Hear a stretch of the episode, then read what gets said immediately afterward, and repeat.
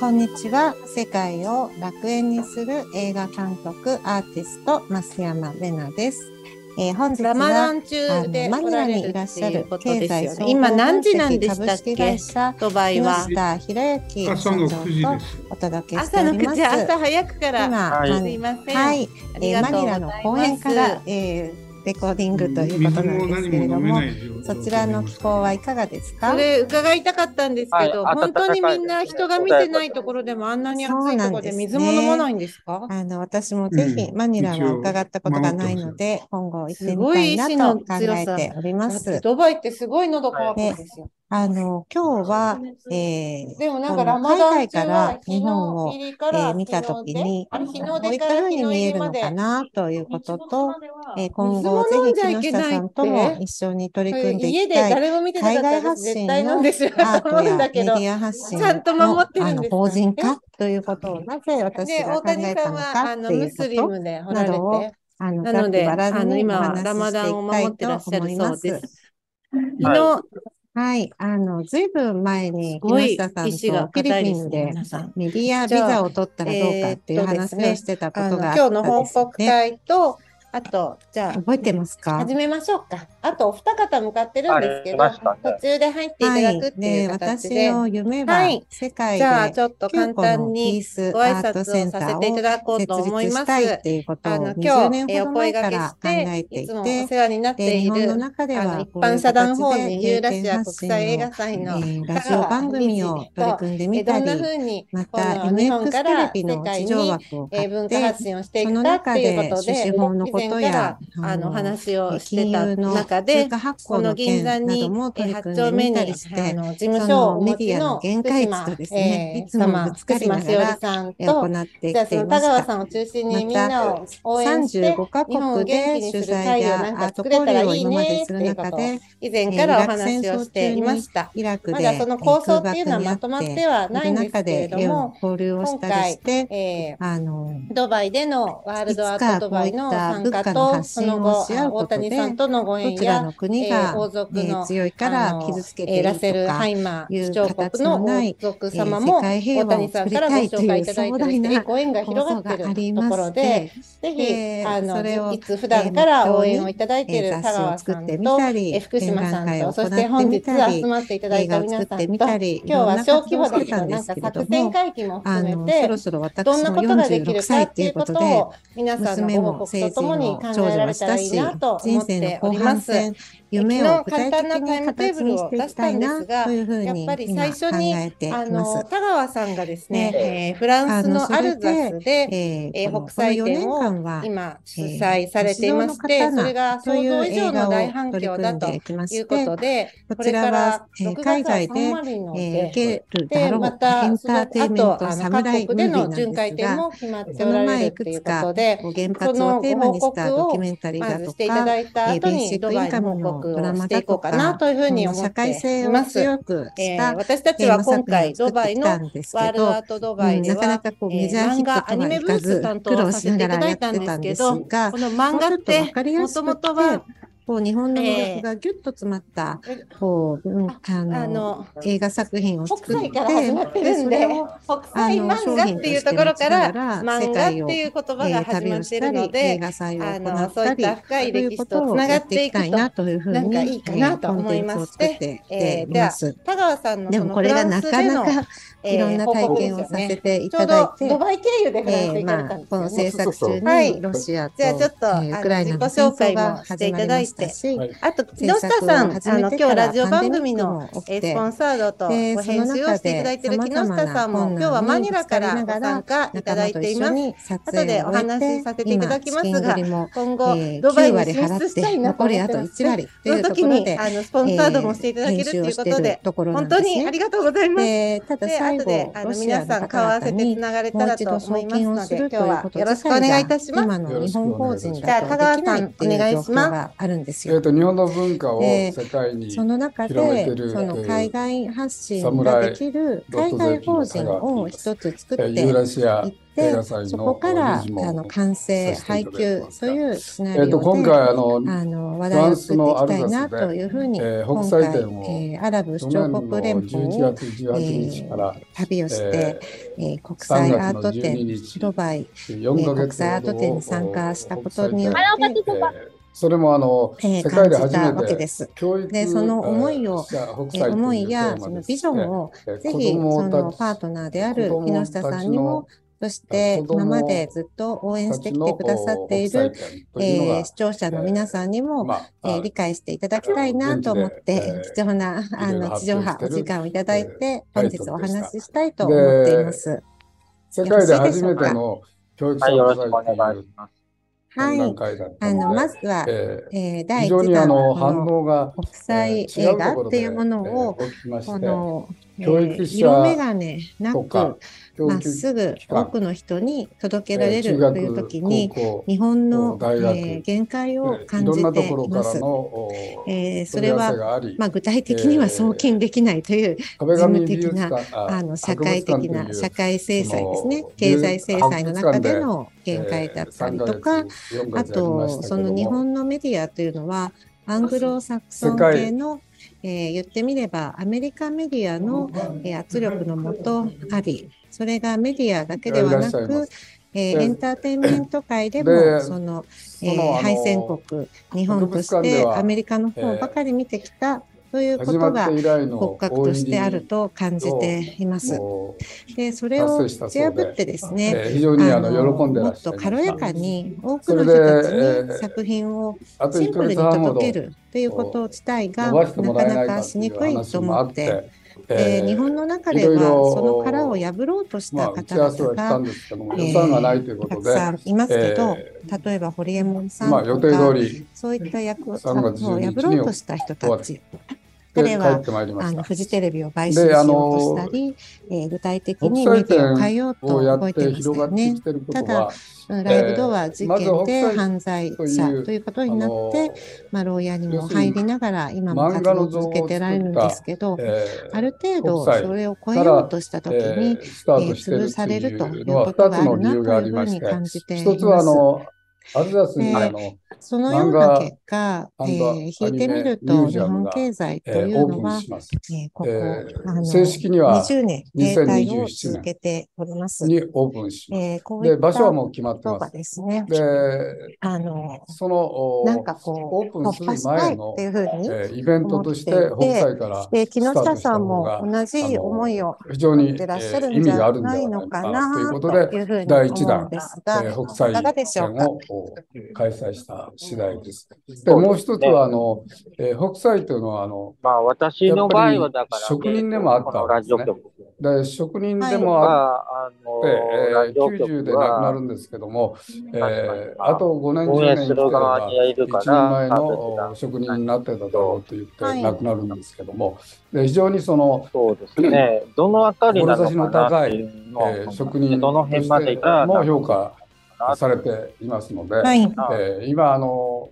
職人さんがお願いで終わりだというふうに、えー、よく、まあ、国ごとに、まあ、限界があるっていうふうに、まずあの、職人さんを元気づけるために、世界に職人さんを、要するに紹介していこうというプ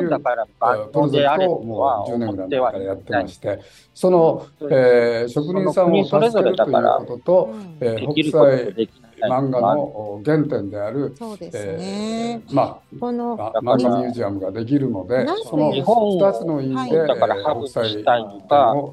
だからどどんな国を、第2弾は、えー、アラブ首長国連邦ですかね、ドバイだったらね。亡くなりましたけども、ちょっと、じゃドバイの方が4年前かな、えー、アルザスにフリーゾーンというのがありまして、まあ、お連れこではまず税制誘導があって、えー、壁が今までは法人税がゼロ。打ち破れたっていう、えー、ただ、えー、今年の6月からは9%ということになるので、完全に、えー、あのフリーではないんですけれども、えー、そういった海外の、まあ、誘致を進めてます。大きなまた、あの政治的にも亡命者を多く受け入れているということがあります。出会いがありまして。それから、日本というのは、大きな入国管理局の人権侵害が国際的に問題になっている国で、世界のものにしていこうということで、今、プロジェクトは毎年数十人、30人とか、えー、この海外の旅行者、あの労働者の方の中でも、特に夕食漫画アートミュージアムと国際と、あとあのきちんと与えられないとか、国際から、えー、漫画今の現代の漫画までの非人道的な環境に置かれるということが、えー、あり、その中でスリランカ人の方が亡くなったりとかいうことが大きく国際問題になったりして、海外の方を受け入れられる安い環境かなというと、排他的な部分があります。考えてるそれは今まで、まあ、単一民族単一言語悲しいかな亡くなったわけですけども、えー、松本零士さんが生きてればいいなと思いながら動かして、それで成り立ってきたということがあって、残念世界第2位の経済大国ということに敗戦から成功してきたという手塚治虫さんと十何年一緒にやってた中島先生という方に会うことができまして。その生きびじきみたいなあの中島先生と組んで、えー、北斎と現在の漫画の間にいろんなあの、えー、今回アニメの映画だったりいろんなものを、えー、作品を作ってらしたり、えー、またあのこの王族の方収集されてたりしてる中島先生をちょうど一応、えー一緒にやっていただきたいということで、快く OK がなりましたんで、えー、実は、えー、アルザスの漫画ミュージアムと、王族の方と一緒に、北斎と絵を購入していただいたり、今後世界ご縁が一週2週間でできて、北斎展を日本文化が大好きだとおっしゃってくださって、その中にもドバイとか日本文化を発信するセンターも一緒に取り組んでいこうかというお話まで進んだんですよね。なので、あのこういったチャンスって人生の中でなかなかないのかなと思って、は、あのやっぱり北斎を中心に、えー、まあ、1年間とか映画がちゃんと安定してスタートできるという状況をきちんと作展開していくってことは、その上で日本と行き来したり、意味があるかなと思いまして、他の国に映画上映をしたり、えー、そういう活動をまずは完成させたりということがあるので、えー、ずっといるということではないと思うんですけども、職人さんたちを足場を作るチャンスなのかなというふうに思っています。まあ、ね、思います。かなりあの広がっていくと思いますけども、えその中で、え第一弾が、第二あの次弾の枠をずっと、アルザス展が終わった、え第一弾目が、あのどうしても、えサンマリノ共和国のカデロ大使がどうしても国際展をやりたいというのを何年も前から思ってらっしゃって、今回はプレのオープンとして、え6月の20ささやかでも活動してらっしゃる方にフォーカスをしながら文化を育んできてくださっているそういうふうに認識してるんです。来年があの正式なこれはあの私も番組を持たせていただいてますし、もう一人深月ゆりやちゃん彼女を育ててこられたということも木下さんの大変大きな貢献だというふうに考えています。関係を持って彼女はこの木下さんの番組を通じていろんな方と対談をされて、まあ、うう知識を深めてきています。そういった、えー、あの枠を超えた、えー、体験ができるえー、言論空間、思想空間ありがとうございます。この日本の中で、えー、あのキープし続けて田川さんからの、えー、発表だったんですけど、質問があればっていうことなんで、後半でもいいんですけど、忘れないうちに今質問が欲しい方がいたらありますか、えー、スライドさせながら、思いはそのまま、でそのサンマリノでも行われるっていうことなんですけど、サンマリノって税制特区がある国なんですっけ、をいただいて、多分その今後 UAE と組んでやるときもすごい参考になるので、その辺も少し教えていただいてもいいですか。自分が足元を固めながら、教えるほどまだ言ってないんですよ。だから、話としては、イタリアの中に小さな産卵の共同があるわけです。枕営業イタリアの方たちは、そこで物を買って。くて、やっぱりタックスフリーで買える2割ほど安いんですかね。それで非常に売り上げが、あまあ、日本のものという限定かもしれませんけども、日本のものが一番売れるという。あの木下さんと一緒にですので、一回下見に行くという意味も含めて、6月はちょっとあの、プレーオープンをして。そうですね。その時にあの、私はだから今のあの今まであの、まあねえー、飾ってたでもだから相手の立場とか、の立場っていうのを踏まえていて、まあ、その中でね、できるだけのことをやろうというところが、ある意味、もっともでも、こうしていったら、苦しいなというところではないので、どんどん、だから、長期的にね、こうやっぱり自分の進路を確保していくというところを、まあ、いくらでも回転ができるんで、そうやっていかないと、お金も全然、あの生まないので、生むようにしないと続きません私が一番興味があったのは、だから芸術分野じゃなくね。毎年毎年、日本フェアがあるそう。なので、ぜひ皆さんも、相場ですよね。相場というものは一体どうやってできてるんだろうか日本フェアの規模とか、どのぐらいな感じなんですかね？外国とつながるところコロナで3年間、あの、やってなかったですね。作られですので、ある人はだから誰かが作ってると。2日間ぐらいしかないんですけど、やっぱりこう、普通はもうちょっと長くやるそうなんですけども、これはだから、太鼓がみこしを担いだり、まあ、そこで、まあ、気づいたのだ。から、餅つきだ、的なものを、経済的なものが足し合わさって、いろいろあるんですね。はい。日本大好きな彼の金もだから、大好きなんで、有事になったら金が買われるだけではなくて、金っていうのはだからこう、非常に通の根底にあるものだから、それを担保して、外国活動になっているから、その実は金というものが背骨になって、もう50年ぐらいやってるから、もうやっぱり、だから、まあ、個人だったら、金をええ、大使ではね、一番、個人的な権威で買うけれども、金融機関だったら、その金を担保にして、だから国際的な取引をすると。はいだから中央銀行は金をいっぱい持ってたら、金が信用度を保てるったよ。うな、はい。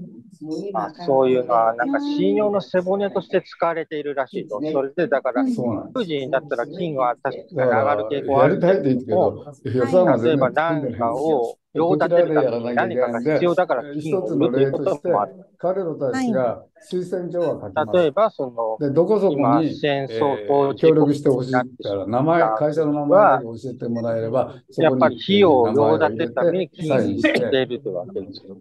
ちゃんと。で、個人は金を買うわけです。募れるような。それで、だから金は上がっていく傾向にはあるけれども、当然、売りもあるわけです。費用を用立てるために売るところもあるから。ちょっと、はい、もしかしたら、だからこう、やっぱりこう、上下に触れながら少しずつ上がっていくっていうこう状況になってる。はい。はい。あ、杉原さんが、ちょうど今フランスつながりで、あの、杉原さんにも入っていただいたんですけど、えー、あの、はい。杉原さんが今度7月にパリで、今回私たちが行ったようなアニメフェアのブースなんですかね、ジャパンエクスポに参加されるっていうことで、その中で、あの、私たちの作品も、あの、一部、あの、持っていっていただけるということで、ありがとうございます。ちょっと話がいろいろ広がりますが、少しずつ皆さんを紹介していきながら、いい輪になったらなと思ってまして、今回もドバイでもあの作品を展示していただいて、あの本当にありがとうございました。じゃあちょっとあのご紹介と、そのフランスでのえいつだとかいうことをちょっとフォローでお話しいただけたら嬉しいなと思います。はい、こんにちは。こんにちは。えっと、好きからと申します。えー、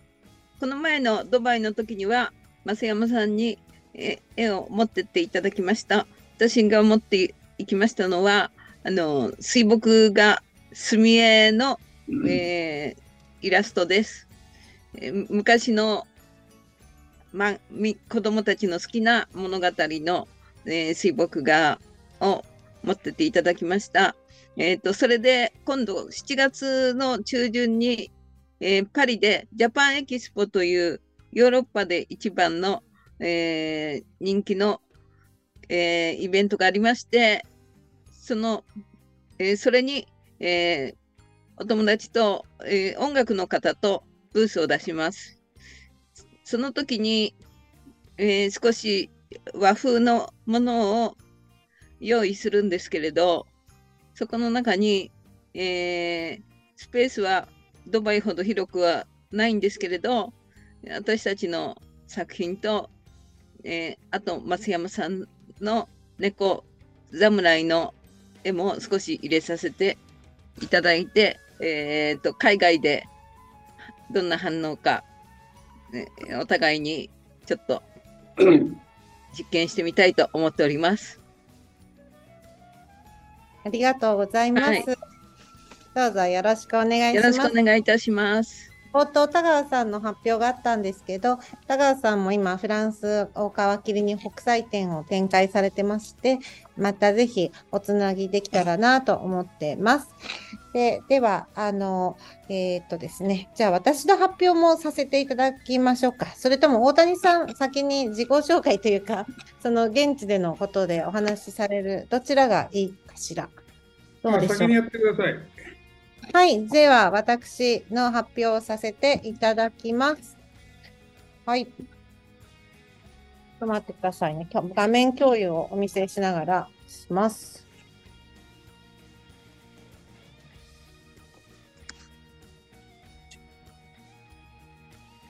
はい、えー、今回ですね、ズームで、あ、お帰りなさい。はい、えー、今回、あの、え、こういう形で、えー、ドバイに12日間行きまして、ワールドアートドバイという国際アート展に通訳兼アーティストとして、えー、月柄さんの作品や皆さんの作品、あこれからご紹介します、ゆうこさんや、えー、ようこ先生など、えー、アニメーターやあの漫画家の皆さんの作品をブースでなるべく売るぞっていうお役目を賜りまして、えー、参加しまして、で、えー、そこで、え、勉強になりました。で、これは、あの、その中で、あの、ラス・アルハイマー首長国の、え王子様にあたります、えマジット殿下様を、え本日、これから発表していただきます、現地の、あの、ビジネスコーディネーターを、え20年、えー、累計20年、あの、20年間、えー、ドバイとつながりながら日本企業をつなげたりということをされている大谷様に、えー、ご紹介をいただいて、お連れいただいて、なんとそこでこの絵を気に入っていただきまして、この侍の絵を、顔をマジット殿下に書き換えるバージョンで、で、この、あの、鷹を鶴に書き換えましょうみたいな、日本の、あの、えーえー、アイテム、鶴に書き換えましょうっていうご依頼をいただいて、ありがたいことに、そのたった12日間の滞在中の最終日には、あの、えー、王子専用迎賓館に、あの、小宮殿にご招待をいただきまして、えー、おつなぎいただいてということがあります。で、えー、これがその時の様子で、あの、すごく思ったことは、えー、マジット殿下もここにですね、あの、こちらが大谷さんで、こちらは池田社長さんという現地で、えー、活動をされてらっしゃる、あの、日本人の、え、会社を法人設立の、あの、サポートされてる、え事業、あの、社長さんです。で、こちらがマジット殿下なんですけど、いろんな、こう、公式なところにですね、一番大きなところにドーンとこう、兜があったりとか、鎧兜があったりして、その日本文化や、えー、その武術、侍文化に対しての、なんかすごいリスペクトみたいなものを感じました。で、えー、でマジット殿下は何度も日本にお越しになって、で、日本茶やその茶道も好きだということで、私はよく田川さんがおっしゃってる、その日本産の畳で茶室作りたいなっていう話をしました。で、今、日本ではあの職人さんが素晴らしい方々がたくさんいるんですけど、そういう方に仕事が、えー、なかなか回らないようになっていて、でも、あの、中国の、えー、畳が今は9割と、日本国内で流通しているものの中でも9割という状態なんですが、その中で難しながらの手法で、いぐさを、えー、オーガニックに作られてらっしゃる職人さん、そういう方を田川さん応援されていて、で、フランスにお連れしたりしている姿を拝から拝見していたものですから、ドバイにも持っていきたいと思って、なんかお茶室付きのアートセンター作りたいんですけどみたいなことをずうずうしく言って「なるほどね」とか言って。でも引っ越しても仕事がないと困るんで芸大の先生させてもらえませんかって言ったら我が国には大学が1個しかなくて美大はないんだけどねとか言われてアートのコース作ってもらえませんかとか言っていろいろ食い下がっているとこなんですがまずはあの最初の規模とあのビザとか賃貸もえっ、ー、と、法人を作ってビザ取らないとスタートできないっていうところもありまして、まあ、ちょっと後半紹介し、あの、言いますが、えー、一歩一歩できるところからやっていこうと思っています。で、こちらがブースの様子で、えー、私たちのワールドアートドバイ入場者数で言ったら、おそらく、あの、4000人のアーティストさんたちが参加する展覧会だったんですが、皆さんこういった大きなえー、高級な作品が多くてで私たちのブースは数千円の商材から、えー、数十万円のあ A までっていう形で割と低価格だったのもあってアニメの、えー、グッズだったりとか、え、ポスターだったりとか、え私は猫のシリーズと侍のシリーズを AI で持っていかせていただいたんですが、すごく多くの方が訪れておられました。で本日これからご紹介しますが、会場ではアニメーターの、川崎陽子さんや、あ、内田さんありがとうございます。あら、救世主です。まあ後で紹介しますが、ドバイ1日目にホームレスになりかけるっていう大事件が起きたんですけど、救ってくださった救世主の内田さんが来てくださいました。いや、最終的には宮殿に行けたけど、初日にホームレスになりかけるっていう、めっちゃ面白い旅だったんですよ。で、それで何でしたっけ？そう、低価格帯だったっていうのもあって、いつもすごい人が来られてて、で、陽子先生と優子先生がいつもそこで似顔絵を描いてくださるんですよ。で、あと、そこにあるんですが、